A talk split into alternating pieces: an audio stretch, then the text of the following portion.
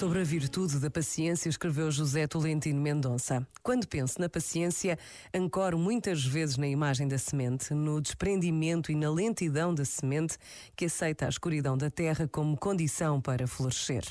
Tanto os que semeiam os campos como os que depositam sementes nos corações deveriam primeiro ter formado a alma na paciência pois a paciência, ao revelar o escondido processo de germinação da vida, também torna claro que é essa a única forma de cuidar bem dela, de a entender até ao fim, de acompanhá-la passo a passo, com esperança.